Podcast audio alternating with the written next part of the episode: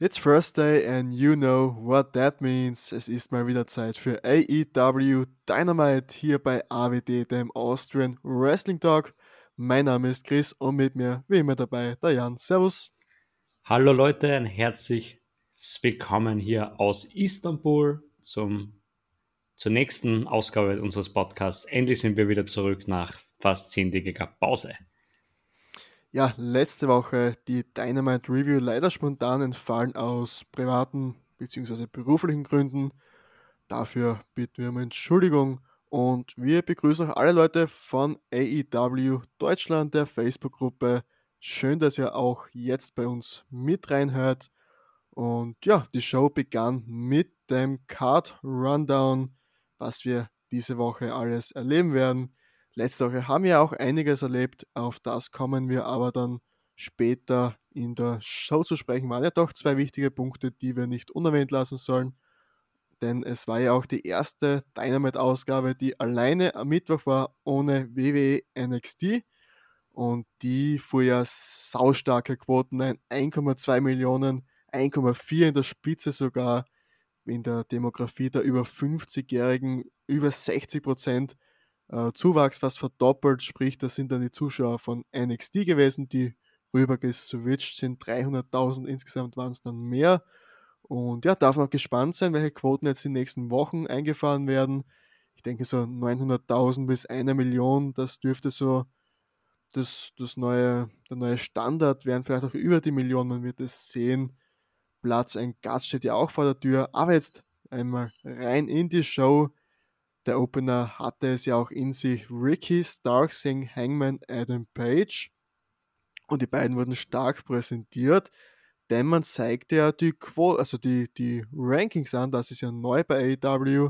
Hangman Adam Page ist ja der Number One Contender aktuell. Und ja, wie gefällt dir das so jetzt, diese neue Grafik mit den ganzen Statistiken? Na, mir gefällt das sehr gut. Endlich präsentiert man das, was eigentlich schon aufgebaut ist seit 2019, seit dem Start. Und es schaut wirklich, wirklich exakt gut aus. Also ich finde, finde es wirklich wichtig, dass sie das präsentieren. Du weißt nicht, geht es dir auch genauso, oder? Ja, anfangs war ein wenig ungewohnt, da dann doch ziemlich viel dort stand. Habe ich nicht damit gerechnet, aber ich finde es gut natürlich, ja, dass man auch mehr auf diese Rankings eingeht. Vor allem jetzt da, wie gesagt, über 300.000 neue Zuschauer, die vermutlich von NXT rübergekommen sind letzte Woche die muss man ja auch jetzt wieder abholen. Letzte Woche haben die eine mega Show gesehen. Wenn die diese Woche einschalten, dass die auch mitbekommen, okay, dieser Ricky Starks, der hat ziemlich viele Sieger. Oh, dieser Hangman Adam Page, sogar Number One im Ranking. Das muss ein gutes Match werden und das sahen wir, glaube ich, auch in den neun Minuten, finde ich, oder? Ja, den neun Minuten waren es nur. Für den Opener eigentlich falsch gewählt, finde ich dieses Match. Das hätte ich so gerne als zweites Match oder drittes Match gesehen. Aber die haben, die, die haben mich wirklich abgeholt. Also Hermann Adam Page und Ricky Starks endlich wieder zum Sehen ist richtig geil. Also dieser Kerl hat Charisma und die haben gute Match-Chemistry together. Also wirklich zusammen, arbeiten wirklich gut zusammen und ich fand diesen Spear draußen von ähm, Ricky ziemlich Starks. Ich habe gesagt, ich habe gesagt, ich bringe heute noch einen schlechten Wortwitz. Nein, der war wirklich stark gemacht von Ricky. Und ja, das Ende war auch super gewählt. Also ich fand, ich glaubte, dass Hangman wieder mit seinem Buckshot Lariat das Match endete, aber dann gab es diesen Grounded Leg Trapid Reverse Chinlock. Glaube ich, das ist der kompletten, komplette Name, den was Jim Ross erwähnt hatte. Und somit gewann er das Match nach neun Minuten. Ja, fand ich sehr cool, weil man wartet ja immer auf, auf den Finisher und es läuft immer alles auf diesen einen Move dann hinaus und das generell im Wrestling äh, Promotion unabhängig, wie ich mir das viel mehr wünschen, dass einfach mal dann ein Chinlock oder irgendeine Submission oder irgendein normaler Move zum Sieg reicht. Das liebe ich zum Beispiel an Walter, der hat ja auch keinen Finisher und das würde ich mir viel öfter wünschen und das hat mich richtig abgeholt und ich hoffe, dass AEW das auch öfters einmal bringt, dass nicht immer nur der eine Moment, auf dem man wartet, den Finisher, dass man auf den aufbaut. Das hat mich wirklich sehr gefreut, dass das dann zum Ende führte. Aber nach dem Match ging es ja weiter. Saß ja Tess auf, auf dem Kommentatorenpult und den seine Jungs, die waren dann natürlich auch am Start. Ich habe mir nur gedacht, halt die Fresse, Tess, wirklich. Ich habe jedes Mal Angst, wenn der am Mikrofon ist, das Ding wieder rauskommt. Aber es hat Gott sei Dank keinen Sinn gemacht. Aber was sagst du zu, zu Hook? Er war dann hinten und dürf, dürfte mal was im Ring zeigen. Und ich finde, der ist voll in Shape, der Junge, ha? Ja, besser in Shape als ein mancher, den wir auch später in der Show sehen werden. Ja, kann wahrscheinlich sicher nicht jeder was damit anfangen. Ich weiß auch noch nicht, wo man mit ihm hingeht, aber die Grundvoraussetzung ist schon mal ganz okay, finde ich. Mhm, finde ich natürlich auch. Und ja, die Powerbomb von Cage war natürlich wieder safe gewirkt dann am Ende und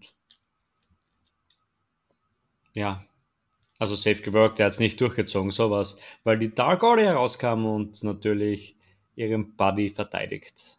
Ja, habe ich nur drauf gewartet, auf die Dark Order. Zum Schluss war es dann wieder soweit.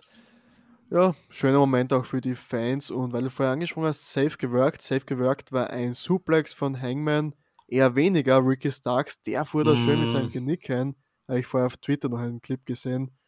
Boah, der war, aber wie, aber wie dann Ricky Starks auch da steht, like a boss. Unglaublich, der Typ. Ja, er ist super im Selling, also. Mir gefällt es eigentlich sehr, wie der immer schaut mit seinen Blicken, wirklich. Er erinnert wirklich ein bisschen an 20 Rock Johnson. Ja, ich, ich finde ich find den Vergleich überhaupt nicht übertrieben, muss ich sagen. Seine, seine Mimik und so, wie er, wie er schaut, wie du schon sagst. Äh, The Rock war da nicht anders, auch sein Kleidungsstil und so.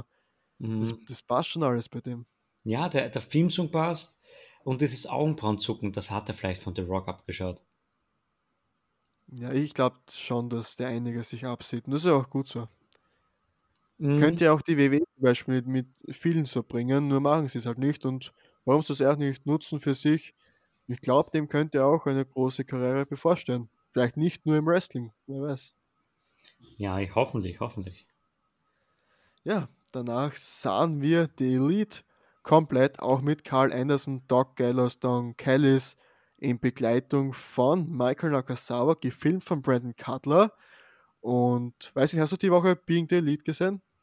Man muss sagen, ich liebe Being the Elite normal, aber die letzten drei Wochen waren einfach so schwach, finde ich. Ja, aber da war ganz interessant, die Young Bucks, die waren ein wenig gegen Brandon Cutler, nämlich. Mhm. Er hat bei AEW Dark oder Dark Elevation, weiß ich nicht, äh, ziemlich aufs Maul bekommen, hat aus der Nase geblutet und da fragt er die beiden, ja, warum habt ihr mich nicht gesaved? Und ja, die waren dann sehr überheblich gegen ihren äh, Kindheitsfreund und deswegen hat er auch diese, diese Maske im Gesicht getragen. Und das ist das wissen auch nur Leute, die Being the Elite schauen, glaube ich dass ja, das drauf super Detail. ist. Oder im Dark, ja. Nein, war ein das super Detail. Ich, das finde ich auf jeden Fall cool, dass man auch die Dark-Leute oder die BTI-Leute da irgendwie mit so Kleinigkeiten belohnt einfach. Ja, die kamen dann eben zu ihrem eigenen Truck mit der Elite, was drauf stand. Und dann schwenkten wir auch wieder rüber in die Halle zu Panther und Alex Abrahantes und der erklärte wieder mal, was Panther says, was Panther sagte, bevor es dann ins Match ging gegen Trent. Und das Match bekam ein wenig mehr Zeit, gute elf Minuten. Und das Match war auch wieder stark. Also Trent ist sowas in Shape. Und ich war wirklich drin in diesem Match. Und dann nach zehn Minuten, und dann eigentlich dieser Alex Abrahantes, er schaut wirklich aus wie ein Manager jetzt einmal. Also wirklich mit seinem Ring-Outfit und aber diese Promo, die er gesagt hat, weiß nicht, Chris. Ich fand die wirklich schwach. Ja, irgendwie, irgendwie ist, so, sobald ich Panther sehe, muss ich eh schon schmunzeln. Irgendwie, weiß nicht, der hat so seinen Charakter einfach. Ist nicht optimal, wie du schon sagst, aber ich kaufe es ihm einfach ab, keine Ahnung. Irgendwie, irgendwie passt es, ich weiß nicht warum. Ja, ja, das war dann noch okay, aber dann, was da kam mit, ja, deine Mutter sagt, deine Freunde so, sagen, ja, das war ein bisschen so achtjährigen Humor. Echt, findest du? Ich habe es gar nicht so schlecht gefunden, weil er sagt ja zuerst einmal, ähm, Trent, du sagst, dann your friends, also best friends, sucks und dann eben auch auf Sue, your mom sucks. Und das macht der Trent dann ziemlich wütend. Aber davor waren ja auch ein paar coole Aktionen, zum Beispiel dieses äh, T-Shirt von Alex Abrahantes, der hat sein eigenes jetzt schon bekommen mit Panther Sass eben. Und Trenta hm, war da eben angelehnt an die Ringecke von draußen aus. Und Panther wollte die Leute zum Schweigen bringen, dann zeigte er auf sein T-Shirt mit Panther Says, wollte er ihm diesen Walter-Job bringen von der Lautstärke her. Trent wich aber aus, schlug voll gegen die Ringecke und war auch ein ziemlich cooler Moment eigentlich. Mhm. Und ja, auf den spiegelst du dann eben an. Dann kam eben die Worte von Alex Abrahantes gegen die Best Friends, gegen seine Mom. Und so hat der Trent dann ziemlich heiß gemacht. Auch eine Stare-Down zwischen Penta und Cassidy gab es draußen. Auch das eigentlich ziemlich cool. Und ja, dann ging es eh schon in den Ring. Destroyer sahen wir auch. Waren ja ziemlich coole Spots. Eigentlich habe ja. ich gar nicht so erwartet, das Match. Nein, überhaupt nicht. Ich fand diesen Canadian Destroyer draußen richtig gut. Wieder geil gewerkt, geworkt von beiden. Und das Finish auch mit diesem Driver. Der war sowas von clean wieder. Den zieht er so gut durch, Benter. Also es schaut wirklich so gut aus. Und das Outfit von ihm, das war am Anfang, dachte ich mir so, was ist das für ein Latex-Outfit? Mhm, aber irgendwann habe ich dann auf Instagram gesehen, dass er auf Batman anspielte mit seinen Ohren. Ich habe das nicht gecheckt gehabt am Anfang. Also ich, ich schaue die ganzen stark. Sachen ja wirklich. überhaupt nicht, aber das habe sogar ich dann erkannt. Okay, ich habe es nicht erkannt gehabt. Keine Ahnung, ich war da voll. Was für ein Sadomaso-Outfit hatte er an, weißt du? Also, hat aber das war schon geil gewirkt, wo er dann das, die Wasserflasche nahm und sich auf den Kopf schüttete, dann hat das noch mehr gewirkt irgendwie. Und da, ja, da war der Moment dann, wo ich gedacht habe, oh, schaut ja aus wie Batman. Ja, ja, ich habe es dann auch checkt, aber ich glaube, darum haben sie es ja auch gemacht, genau wegen solchen ja, Spots. Auch, ja. Na, war ziemlich cooles Match und fürs, war eigentlich für, als Opener eigentlich am besten. Ja, ich finde, das Opener passt da schon, dass man so zwei starke Leute eben zeigt, vor allem auch für die neuen Zuschauer von NXT eben. Ist auch ganz wichtig, dass man die jetzt auch am Produkt hält, die letzte Woche eben eingeschalten haben. Und ja, am Anfang, wie ich den Run Card, äh, den, den Card Rundown gesehen habe, habe ich gedacht, hey, warum Trent Panther? Habe ich voll vergessen, dass die beiden ja was miteinander zu tun hatten. Und war auch ein cooles äh, Video-Package vor dem Match. Und so halten die Leute auch sehr geil ab. Und auch so jemand wie ich, was halt AEW schon seit ja, Jahren jetzt fast schon sieht, äh, kann er mal was vergessen und da wird das gut in Erinnerung gerufen und auch eben für die neuen Leute. Das war sehr cool gemacht. Und ja, Penta eben, wie du schon sagtest, Package Pile Driver zum Sieg, nachdem Alexa Brand das aber eingriff mit dem Mikrofon, für die Ablenkung sorgte. Ja, kann man so machen. Als nächstes dann das Sit-Down-Interview von Jim Ross mit der Pinnacle. Und ja, MJF, der hatte einiges zu sagen, Jan. Ja, wieder mal so stark zum Zuhören. Also ich habe mir schon wieder nichts aufgeschrieben, weil es einfach so smooth war, das zum Hören wieder. Also, weiß nicht, hast du dir mehr Notizen gemacht? Also ich finde MJF großartig. Und er bekam ja auch diesen neuen Schal von Wardler.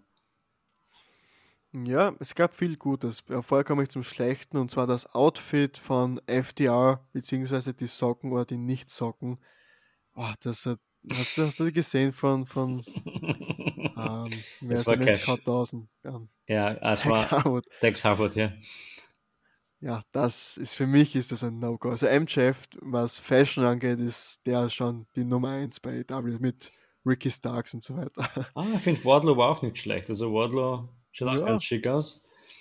Aber das, ja, die Dash Harwood hat da ein bisschen daneben gegriffen. Das gibt eine glatte 5 von mir für ja, sein Outfit. Okay. Ja, Fashion-Spezialisten sind wieder hier. ja, aber zur Promo, auch die, die, die Rosal O'Donnell Show, wo er damals als Achtjähriger war, die spielt jetzt auch immer öfter eine Rolle, hat er selbst angesprochen, auch Chris Jericho später, warum soll sie ansprechen mhm. noch. Und ja, man ging eben jetzt Richtung Blood and Guts, das ist das große Thema, 5. Mai ist es soweit, da kommen wir auch später zum Sprechen noch drüber. Und was auch eine interessante Line war, wo Chris Jericho 25 Jahre alt war, wenn er das jetzt vergleicht mit MJF, da war, also MJF ist jetzt eine Nummer bei AEW erst ungeschlagen, er ist einfach over. Und Chris Jericho, der war ein Niemand. Bei WCW, hat MJF wortwörtlich erwähnt, das hätten wir sofort notieren müssen. Und das war schon eine, eine coole Anspielung. Ich glaube, der hat den Podcast von Steve Austin gesehen. ja, das ist auch ein großes Thema natürlich. Die Broken Skull Session. Chris Jericho zu Gast bei Stone Cold Steve Austin. Und das nicht irgendwann, sondern direkt nach Night 2 von WrestleMania 37. Und es war unglaublich. Die Show geht off-air. Wir sehen die Brokers Call Session. Und in der ersten Minute sagt Stone Cold, let's talk about AEW. Das, es, das ist, also ich glaube, Vince McMahon würde das nicht nochmal so zulassen oder, weil ich glaube, das war so nicht geplant von ihm. Hm, gar nicht, gar nicht. Also ich finde, ähm, es war mega schlecht gewählt für die WWE, das zu machen. Und ich glaube, Vince McMahon, der hat sich dann, glaube ich, der hat sich bei den, den Augen und auf den Kopf gegriffen und gesagt, was habe ich da gemacht? Oder er hat es gar nicht gehört. Das kann natürlich ja, auch sein. Kann natürlich auch sein. Oder wie NXT generell. Ich glaube, der hat noch nie eine Ausgabe gesehen. Nein, ich glaube auch nicht. Aber Vince McMahon hat ja, wenn wir gerade bei der WWE sind, er will ja keine Interviews mehr machen mit 76 Jahren. Und ja, ich glaube, das werden wir nie erfahren. Ja, man wird sehen. Ich glaube, irgendwann hört man ihn schon wieder in irgendeinem Podcast oder so. Mhm. Vielleicht auch bei uns, wer weiß. Der Special Guest für die nächste Ringecke, Winnie McMahon. Wir kommen wieder zurück zu All Elite. Wrestling am besten. Ähm, ja, ansonsten hat er eh nicht allzu viel gesagt, war aber eine sehr gute Promo natürlich. Und man hat auch Chris Jericho für seine letzte Woche, na, vor zwei Wochen war sie, die Promo gelobt, dass das vielleicht sogar die beste und leidenschaftlichste seiner Karriere war. Auch das sehr interessant. Danach sahen wir eben das Video-Package für das AW Women's Championship Match zwischen Dai Conti, die Hikaru Shida herausforderte. Die beiden traten ja als Tag-Team sogar auf bei Dark zuletzt. Und auch letzte Woche, wo Dai Conti gegen, gegen Ellie war, war Hikaru Shida mit am Ring, einfach vollkommen random. Und jetzt kam es dann zum großen Titelmatch bei Dynamite. Und am Anfang, das war schon, wie ich gedacht habe, ziemlich lasch, ziemlich zart das Ganze. Auch Hikaru Shida, wo sie dann auf die Kicks wartet mitten im Ring, wo sie Dai Conti nur ansieht und wartet, bis sie angerannt kommt und mit den Kick verpasst. Das war dann ziemlich schlecht eigentlich. Aber das Match nahm dann ziemlich Fahrt auf, finde ich. Ja, finde ich auch, aber ich, bei Daikon ist so, sie macht Fortschritte. Sie ist überhaupt noch nicht auf diesem Level, wo jetzt ein Hikaru Shida, eine Thunder Rose ist natürlich. Aber man hat schon gesehen, wie sie sich gebessert hat, wie sie dann ins Match reingeht. Sie braucht immer irrsinnig lange. Sie braucht so drei, vier Minuten, bis sie reinkommt. Ja, aber es braucht aber halt auch eine Hikaru Shida. Und das, finde ich, ist eben der ganz große Fehler, dass sie die Championess ist weil eine Britt Baker zum Beispiel, die kannst du gegen jeden in den Ring stellen. Oder das beste Beispiel ist eigentlich eine Charlotte Flair. Die kannst du einer Rookie gegenüberstellen, eine Veteranin, die wird immer das Beste rausholen. Und eine Hikaru Shida ist das halt überhaupt nicht. Die ist eher so der Typ Bailey. Die braucht immer den großartigen Gegenspieler, damit sie ein gutes Match wirkt. Und deswegen ist für mich Hikaru Shida seit einem Jahr AEW Women's Champion für mich einfach falsch. Und ich hoffe, dass das ein Ende setzt. Vielleicht ja sogar gegen Dai Conti an. Ja, hättest du dir gedacht, dass Dai Conti eine Chance hat? Die Hoffnung war ja schon ein wenig da. Vor allem jetzt Britt Baker muss man natürlich wieder erwähnen. Da wird man ja, kann man schon vorausgreifen, die ist die neue Number One Contenderin Richtung Double or Nothing. Und Hikaru Shida, ich weiß nicht, ich glaube nicht, dass die da den Euro bekommt bei Double or Nothing. Und Britt Baker soll ja schon der Heel sein eigentlich. Nur wird die halt ziemlich abgefeiert werden und wenn Ty Conti jetzt als Championess zu Double or Nothing fährt, die wäre halt der komplette Face. Und das wäre eben so mein Gedanke gewesen, dass man Ty Conti vielleicht doch diese sechs Wochen den Titel gibt. Und ja, also eine kleine Chance habe ich ja schon gegeben. Du? Hm, gar nicht. Also ich war schon eingestellt, sie bringt ein gutes Match nach diesem Backsplash von, äh, von ihr, der war mega gut. Also den habe ich geil gefunden. Dieser, der war auch safe geworkt von Hikaru Shida. Da habe ich dann geglaubt, okay, jetzt passiert es. Und wo auch dieser Ansatz zum TD Die war, dachte ich mir, okay, die gewinnt dieses Match. Aber dann kam ja der Konter und dann irgendwann kam der ähm, Katana. Ich will immer Kinshasa sagen. Katana und das war's dann mit Taekwoндis Titelträumen. Ja, war auch die eine Aktion von, äh, auf der Ringecke da, wo jetzt ziemlich schön einfuhr mit der Magengrube. Da dachte ich mhm. mir auch mhm. nur, holy shit, der, hat legit einfach nur weh. Also haben sie beide mhm. gut gewirkt. Da haben wir gesehen, die haben ja beide ihre Qualität, vor allem auch Hikaru Shida das safe gemacht. Darum ist sie halt berechtigt eine Topfrau, aber halt nicht das Face jetzt einer, einer Division. Das ist eben das Problem. Mhm. Da fehlt mir sehr viel mit Promos nach dem Match, Ja. dass jetzt sagt, hey, ich habe Number One Contenderin geschlagen, jetzt kann kommen, wer kommt und dann soll Britt Baker rauskommen. Also sie kann halt kein Englisch. Und das ist halt ein großes Problem bei japanischen Wrestlerinnen in Amerika, was ich habe. Naja, leider. Auch vor dem Match war es sehr interessant, bevor wir zum Schluss kommen. Eben auch die Dark Order, die Tai Conti begleitete und auch Hikaru Shida einen Applaus gab, war auch ziemlich cool. Und auch diese japanische Geste, dass sich beide so vor sich verneigten, ist ja auch eine brasilianische Geste, so von dem passt eh ganz gut. Auch das war ziemlich schön, das alles sehr auf Respekt basierend. Und das hat dem Match auch irgendwie sowas noch gegeben, auch nach den letzten Wochen, wo die beiden ja doch zusammengearbeitet haben. Aber ja, du sprichst schon das Matchende an. Da kam dann Britt Baker heraus und wir sahen die Rankings-Tabelle. Da hat Britt Baker jetzt Ty Conti überholt durch diese Niederlage von ihr. Der Britt Baker hat ja auch ein Match gewonnen bei Dark Elevation. Dadurch hat sich jetzt so ergeben. Und jetzt haben wir sechs Wochen, um dieses Match aufzubauen. Und ich habe keine Ahnung, wie, wie das werden soll. Also Britt Baker, die wird das halt rocken, diese sechs Wochen mit Promos, aber Hikaru Shida, ich weiß nicht, wie man da das Beste herausholt. Nein, ich auch nicht. Also ich hoffe, sie wird verlieren. Das hört sich jetzt wirklich ziemlich rough an. Ja, das steht ja außer Frage, hoffentlich. ja, aber Hikaru Shida ist für mich jetzt da nicht mehr zum Ernst nehmen. Also ich nehme sie nicht mehr ernst als Championess. Ist leider so. Und ich hoffe, dass Britt Baker dann einfach einen einjährigen Run bekriegt, weil was die Frau aufführt am Mikrofon ist großartig. Und ja, nur diese Re Rebel, also Reba, nervt extrem mit ihren Krückstock. Die zählt es jetzt auch schon seit knapp zwei Monaten. Und es Mhm. nervt einfach nur mehr. Ja, aber das Match selbst wird natürlich Weltklasse. Das habe ich auch gesprochen. Eben da Britt Baker wird dann aus Shida im alles herausholen. Das wird ein geiles Match. Und da freue ich mich viel mehr, tausendmal mehr, als wir auf Shida gegen Misunami letztens. Die ist ja auch nur Mhm. jetzt irgendwie bei Dark mehr ein Jobber. Keine Ahnung, was man mit der macht oder warum die sich den Titel Shot jetzt verdient hat.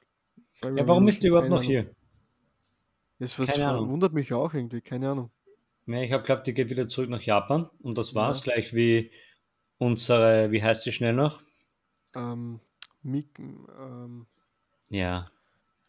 Ja, die mit der schönen Stimme, mit diesen, ja, egal. Mi, Mi, nein, Misunami ist der eine da. Ja, ich Ah. Den Namen vergessen jetzt da. Maki Ito. Ah, Makito, ja, Makito, gleich wie die Sushi, gleich wie Sushi, genau. Ja, aber die war wenigstens witzig irgendwie mit den, mit den ganzen Sachen, aber Misunami halt irgendwie nicht. Nein, gar nicht. Also die siehst du auch nicht einmal bei Being the Lead oder irgendeinen anderen Vlog. Ja. Ja. Da wird es dann in den nächsten Wochen weitergehen, da können wir wieder drüber sprechen. Wir sind als nächstes Miro in, einer, in einem Videopackage und er hat noch immer nichts gehört von seinen Kumpanen Kip Sabian, aber er spricht jetzt eben die Champions an. Er will Gold haben, ihm ist egal, ob es jetzt der World Champion ist, also keine Omega, ob es der TNT Champion, Darby Allen ist, ihm ist das egal. Er will jetzt einen Titel. Ja, zum einen mal gut, dass jetzt da so wie- wie das dieser wilde Bulgare dargestellt wird. Alles andere ist mir schon mal egal fürs Erste. Ja, vor allem mir auch. Also mir hat das wirklich gefallen und ich glaube, Kip Sabian ist auf seine Flitterwochen gerade. Und gut, dass die ihn endlich rausgeschrieben haben aus dieser Storyline, weil das war grauenhaft. Wirklich. Mit seinen Gucci-Sachen und man hat gesehen, dass da schon wieder dargestellt wird. Also wirklich gut. Ja, ich glaube, dass dann nächste Woche irgendwas passieren wird. Bei Lobby Ford hat er ja ein Match gegen Chris Deadlander. Und natürlich wird auch Kip Sabian da dabei sein, schätze ich. Und nach dem Match kann schon sein, dass Miro irgendwie rauskommt und ihn einfach mal fertig macht. Also ich glaube, da wird nächste Woche sehen wir Miro, schätze ich jetzt mal. Er hat jetzt zwei Wochen Ja. miteinander ein Videopackage bekommen. Das würde alles passen, finde ich. Hoffentlich. Oder halt auch FTW Championship, die gibt es ja auch noch. Brian Cage gegen Miro, so ein Big Man Match, hätte ich auch Bock irgendwie. Mhm. Hätte was, aber vielleicht joint er ja auch dieses Stable. Weil man sieht auch von. Ich habe eine ähm, Vermutung. Die kommt Mhm. danach. Okay, dann kommt die später. Als nächstes sahen wir Tony Schiavone, der begrüßte den Inner Circle zum Interview im Ring und Chris Jericho hypte das Bloods and Guts Match natürlich auch nochmal. 5. Mai auf TNT. Das wird das brutalste und blutigste Match, das sie jemals im Kabelfernsehen gesehen haben in Amerika. Und ja, ich glaube, das wird ein Flashback werden an die Attitude Era. Also da wird, glaube ich, das Blut nicht nur fließen, sondern auch aus dem Kopf spritzen.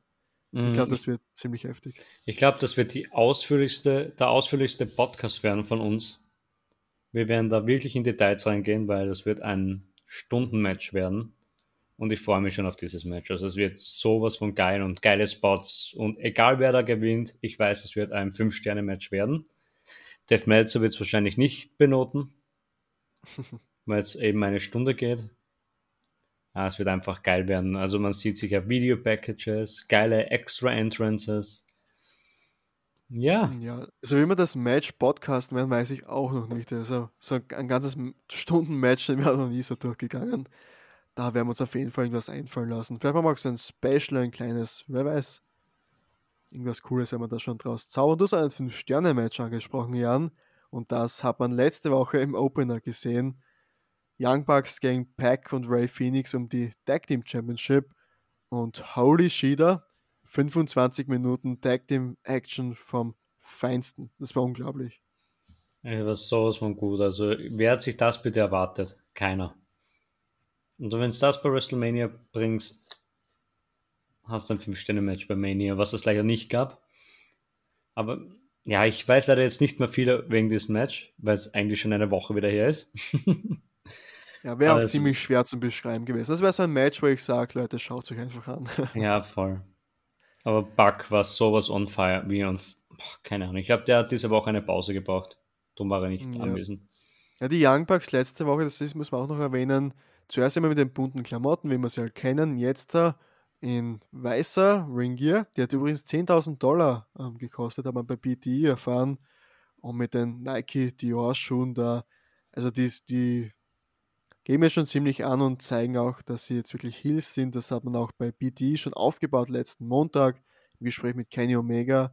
Und der erste Einspieler bei Dynamite letzte Woche noch vor dem Intro war ja auch, dass sie einfach eine Veränderung brauchen, haben ihre Ringier zerschnitten ein wenig. Und ja, auch das noch zu erwähnen. Aber mit so einem Match zu starten, wenn du jetzt Mittwoch alleine bist und du holst die NXT-Zuschauer rüber und die sehen so ein Match, also das war einfach ein, ein besser kannst du es nicht machen. Das war ein Meisterwerk von AEW. Großes Lob. Mhm. Ja, die Promo an sich. Chris Jericho, der braucht auch eine Gesangseinlage noch inzwischen, also wieder mal großartig. Und dann ging es weiter mit einem Video von der Factory, dem neuen Stable von Cutie Marshall, auch Anthony Ogogo, der erklärte uns, dass er Amerika hasst. Ja, besser kannst du einen Heal eigentlich gar nicht overbringen dort. Und er ist nur hier, um viel Geld zu verdienen. Also besser geht es eigentlich eh kaum. Wirklich sehr gut. Ist auch ein ehemaliger Olympia-Boxer, wie wir vor schon ein paar Wochen erfahren haben. Denn es gab ja das Match zwischen QT Marshall und Billy Gunn. Also nicht, Billy Gunn braucht man eigentlich nicht auf einer Dynamite Card eigentlich. Nur in dem Fall hat es halt gepasst, weil noch sechs Wochen sind bis Double or Nothing. Und naja, eigentlich nächste Woche ist schon The Factory gegen die Nightmare Factory. Das direkte Match ist es ein wenig schneller. Glaubst du, ist das schon die Entscheidung dann, bevor wir zu dem Match kommen? Nein. Diese, diese Storyline geht noch weiter. Da kommt Cody auch noch dazu. Genau. Das wird wirklich, wirklich komplex werden. Aber du brauchst keinen Billy Gunn. Seit wann hat der wieder seinen Nachnamen jetzt da? Ich war ein bisschen ja, überrascht. Stimmt, stimmt. Ja, werden sie jetzt die Rechte von der WWE wieder bekommen haben, werden ausgelaufen sein dort. Ja, es war ja mega lächerlich, einen über einen 50-jährigen nur Billy zu nehmen. Das schaut immer so richtig blöd aus. Mhm. Ähm, ja, Billy Gunn, muss man sagen, der ist noch immer in Shape, aber der soll lieber Leute trainieren. Der ja, soll jetzt nicht Fall, in Matches eingreifen. In dem Fall hat es halt jetzt gepasst, so ausnahmsweise, dass man ein Dynamite-Match Dynamite gibt. Nur äh, Clean hat das nicht verloren, denn Anthony Ogogo hat eingegriffen und ihm wieder den Leberhaken verpasst. So hat dann QT Marshall gewonnen.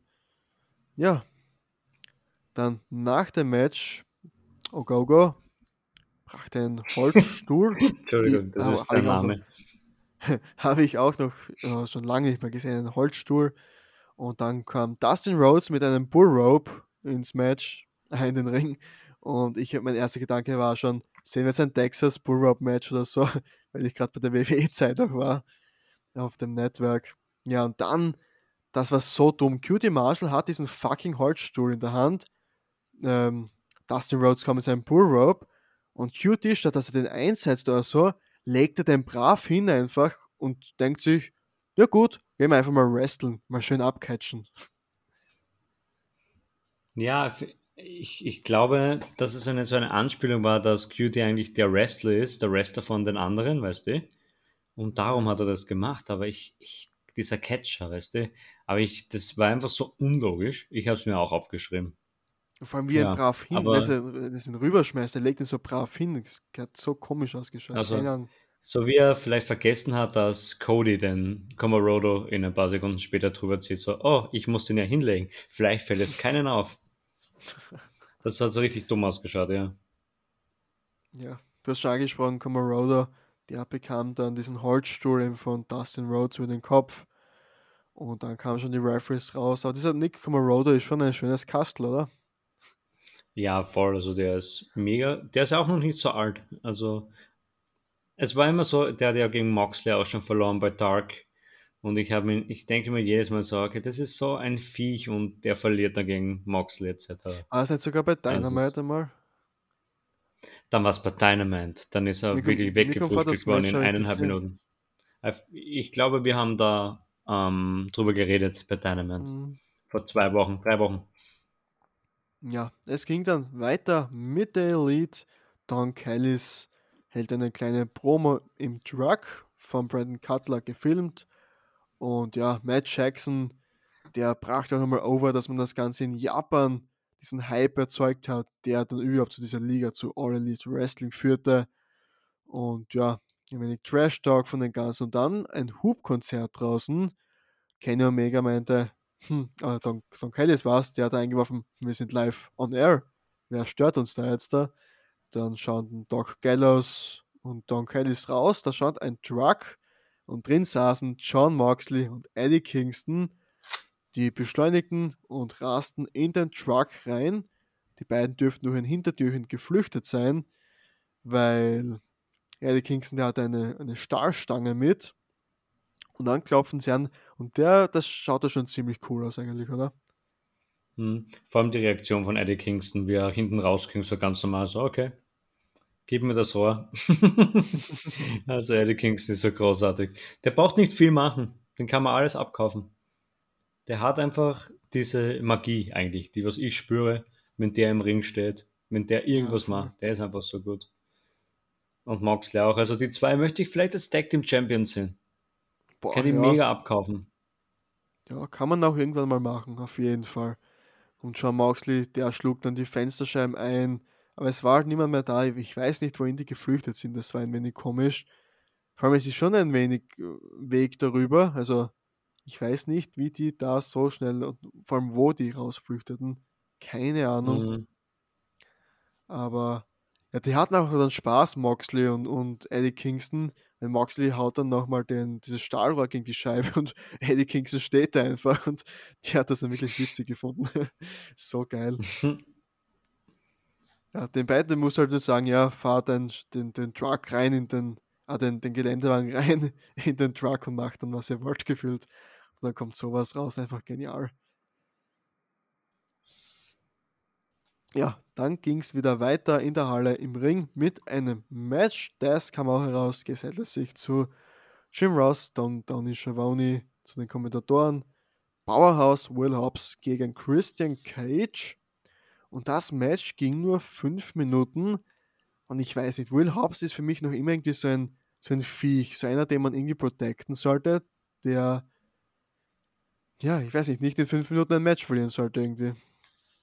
Genau, und da komme ich jetzt zu dieser Theorie. Vielleicht wird er zu schwach sein für äh, FTW. Und dann wird vielleicht Miro statt ihn reinkommen. Und vielleicht wird er attackiert oh. und vielleicht wird er halt face turnen. und dann probieren als Face wieder durchzustarten. Der braucht einen Tag Team Partner an seiner Seite. Vielleicht so einen kleineren, gleich wie so Enzo und Piquez. Aber der hat halt null Ausstrahlung. Wenn ich den anschaue, schlafe ich ein. Also wirklich sein Gesichtsausdruck, der was nichtssagend ist. Ja. Er ist einfach. Ja, interessante schlimm. Theorie, aber auch Will Hobbs war ja eigentlich Face an der Seite von Cody Rhodes und so weiter. Er dann eben sich FDW anschloss damals. Ja. Also als Face würde ich ihn fast mehr abkaufen eigentlich, ja. Mhm. Hat das Match auch gegen Christian Cage dann eben verloren, nach fünf Minuten nach dem Kill-Switch. Und Christian, man kann sagen, der ist da auch sein, sein, sein Uppercut von der Ringecke geflogen und so weiter. Die Aktionen sahen schon sehr gut aus. Und ja, Will Hobbs ist ja trotzdem noch immer das Viech, egal seine Rolle. Von dem er natürlich ein großer Sieg eigentlich, vor allem in der Zeit. Und der wird schon stark aufgebaut. Noch ist er Hangman Adam Page Number One Contender. Das ist halt auch die Frage jetzt da, in welche Richtung geht man jetzt Richtung Double or Nothing. Hangman Adam Page, Kenny Omega natürlich, das ist die große Geschichte. Christian Cage, der hat schon den, den, Titel in der Hand gehabt, hat sich den angeschaut. Auch da hat man es schon, schon so ein, ein wenig angeteased. Also, das finde ich ziemlich geil, dass wir jetzt so fünf, sechs Wochen vor dem Baby sind und wir wissen auch nicht, wer wird den großen World Champion herausfordern, in welche Richtung geht es. Das finde ich ziemlich geil bei Dynamite aktuell. Mhm. Vielleicht gibt es auch ein Triple Threat Match. Würde ich einmal das glaube ich, das glaube ich nicht bei AEW. Mhm. Multi-Man-Match. Würdest du mhm, wieder feiern? Gen nein, generell. Ich glaube, das hat es erst einmal gegeben bei Dynamite, kommt mir vor. Also das war TNT-Title. Ja, macht man das überhaupt nicht. Das finde ich auch gut, Einzelmatches. Ist mir viel lieber.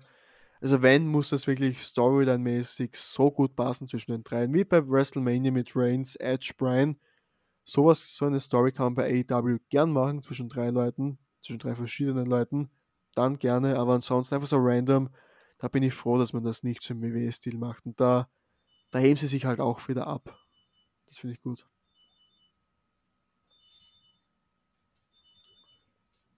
Ja, beim Jan geht dann weg ab. ah, herrlich. So. Jetzt hatten ja, wir schon alles. Zu Christians Leistung willst du irgendwas sagen oder gehen wir weiter? Ja, ich glaube, es ist irgendwie draußen im Stiegenhaus da, aber ja, gehen wir weiter zum nächsten Videosegment. Also ich greife dann gleich ein, das war das Video-Package von Jack Cargill. Und ich fand dies von meiner Seite her, fand ich, wenn sie eine, selber eine Promo macht, aber dann, dass man Vicky Guerrero und Matt Hardy da einbinden ist, war wirklich eigenartig gemacht. Weiß nicht, wie du das fandest. Hm, war jetzt gar nicht einmal so schlecht eigentlich. Dass Shade Carter meinte, ja, jeder, jeder Manager, jeder, jede Managerin, jeder Manager will sie unter Vertrag haben bei AEW. Dass man da halt Matt Hardy und äh, Ricky Guerrero zeigt, ist schon okay irgendwie. Und ja, sie meinte auch, man muss ganz viel Geld auf den Tisch legen, um sie zu bekommen für das jeweilige Stable. Ich weiß nicht, Shade Carter in einem Stable? Keine Ahnung. Muss ich nicht unbedingt haben. Auf gar keinen Fall eigentlich sogar.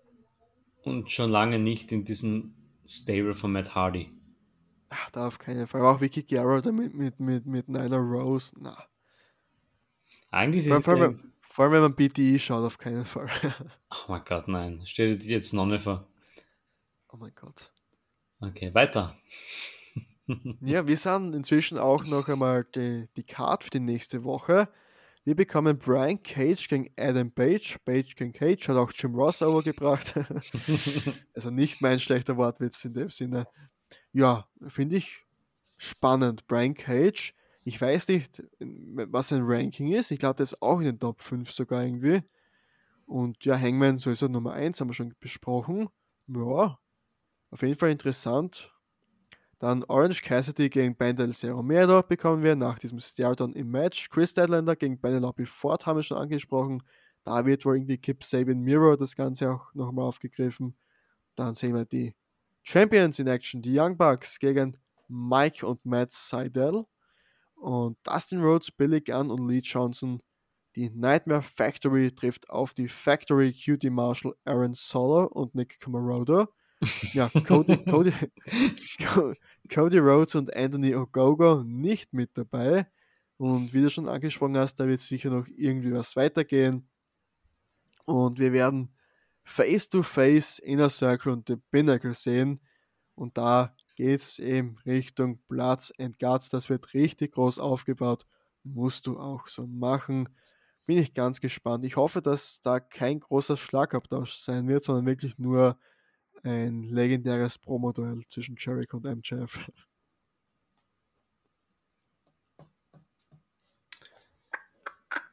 Ja, dann gehen wir rein in den Main Event of the Evening.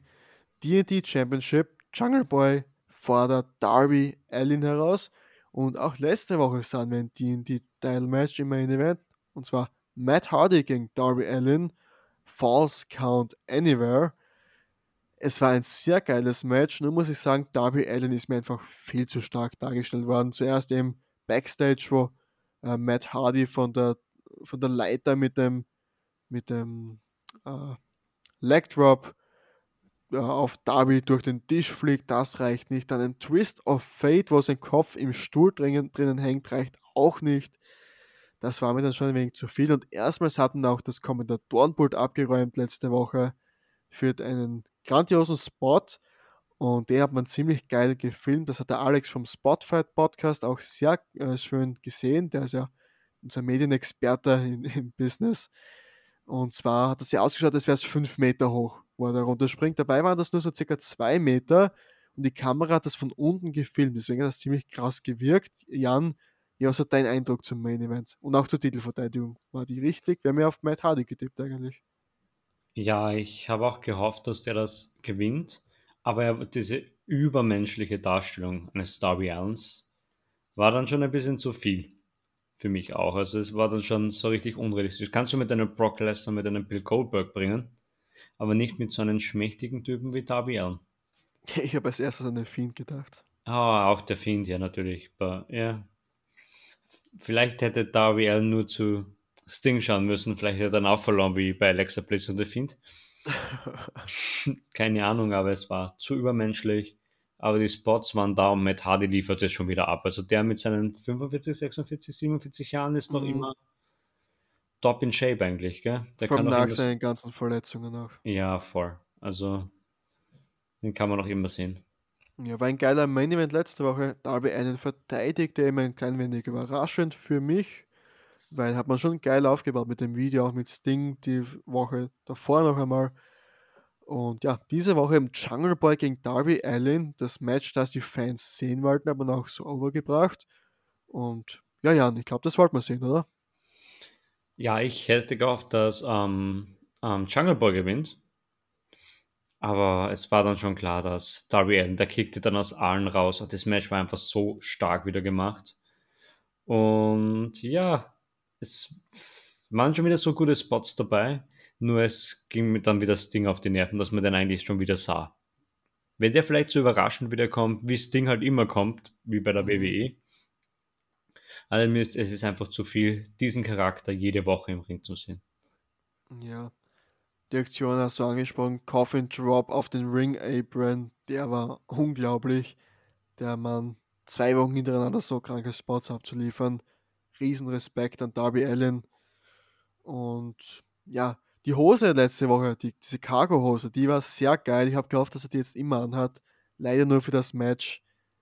Und wenn wir schon heute so auf Fashion drauf sind, dann muss ich auch da wieder das Negativ erwähnen.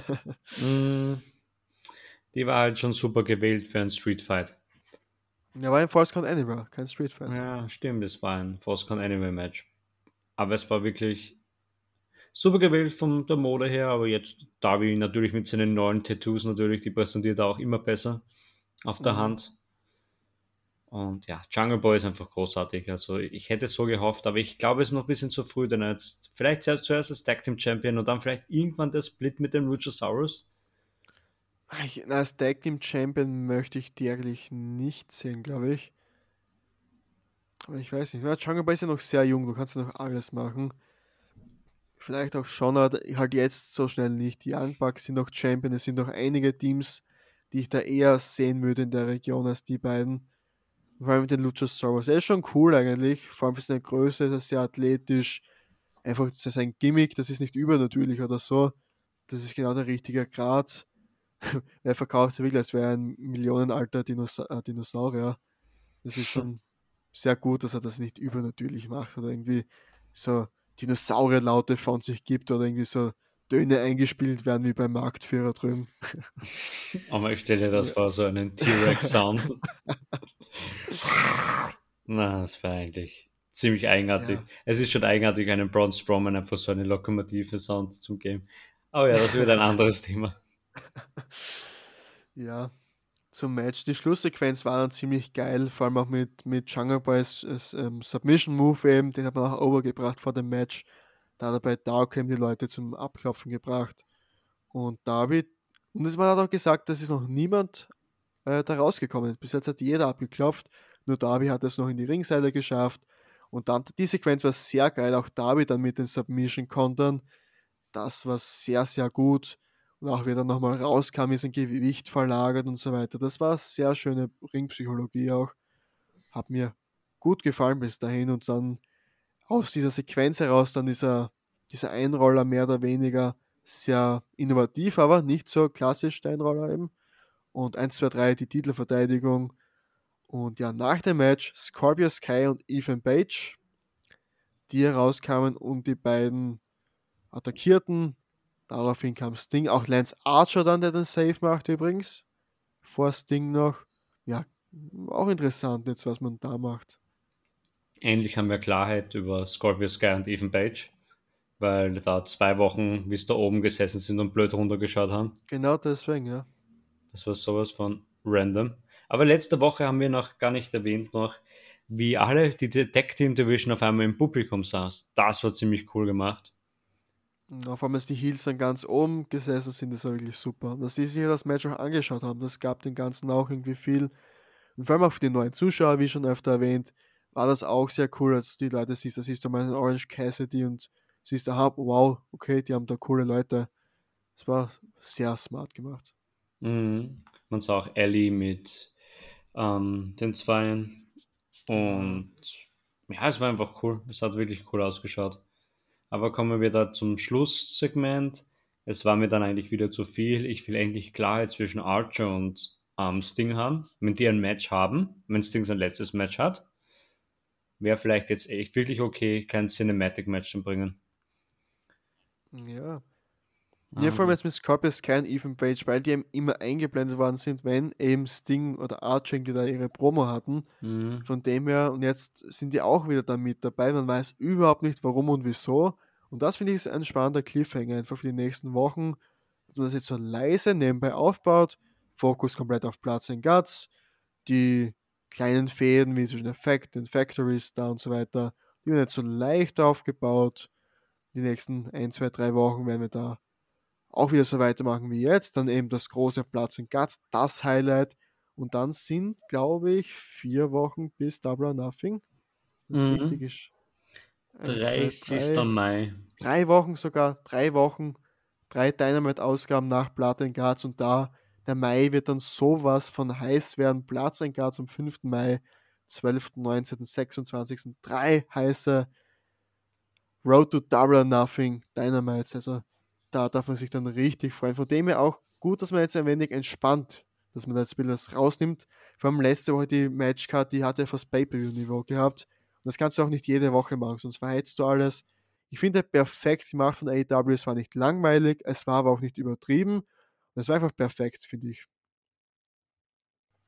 Es war wirklich perfekt gewählt. Also ich finde natürlich auch, dass der, der Aufbau so langsam kommt. Und ich glaube, ab nächste Woche geht es Vollgas ab mit dem Aufbau. Ich glaube nicht. Ich glaube nicht. Da wird noch ein wenig so hinausgezögert. So nächste Woche das Factory-Match. Und da wird dann die Woche drauf aufgebaut. Dann ist eh schon Platz in Gatz. Und dann eben dreimal richtig Vollgas. Mhm. Ja, vielleicht gibt es wirklich nächste Woche noch ein bisschen Ruhe. Dann halt ja. dieses Highlight und dann halt 1, 2, 3 Vollgas rein, Aufbau, Storylines, Matches, damit jedes, jede Woche die Matchcard größer. Aber macht mehr Sinn eigentlich, da hast du natürlich Ach, recht. Ich freue mich schon so auf den Mai, jetzt, jetzt bin ich ordentlich gehypt. ja, dann würde ich sagen, sind wir gespannt auf die Ratings, wo man sich jetzt einpendelt die nächsten Wochen. Und ja, auch für NXT hoffen wir natürlich nur das Beste in diesem Sinne, dass die jetzt am Dienstag wieder zur alter Stärke zurückfinden, dass die Wrestling-Fans profitieren, dass sie mit NXT Spaß haben, dass sie mit AEW Spaß haben und am wichtigsten, dass sie mit AWD Spaß haben, Jan. In diesem Sinne verabschiede ich mich. Ähm, genießt Wrestling, Leute. Bis nächste Woche. Der Jan schickt euch rein in den Abend, in die Mittagspause, in den Feierabend, wie auch immer. So Leute, ich habe dieses kleine Announcement wieder zu machen. Das wird meine nächste Woche wahrscheinlich noch eine Show machen und dann gehe ich in eine kleine einmonatige Pause. Aber ab dem 30. Mai bin ich auf jeden Fall wieder da.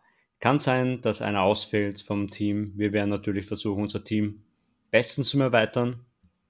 Irgendwann werden wir dann so weit sein, dass wir auch dann noch NXT-Podcast machen.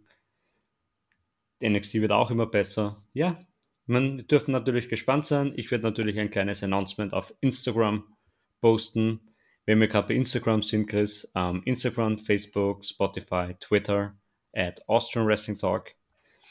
Einfach folgen und einfach reinschauen. Und ja, das war's von mir auch. Good night, good fight, bye bye. Tschüss.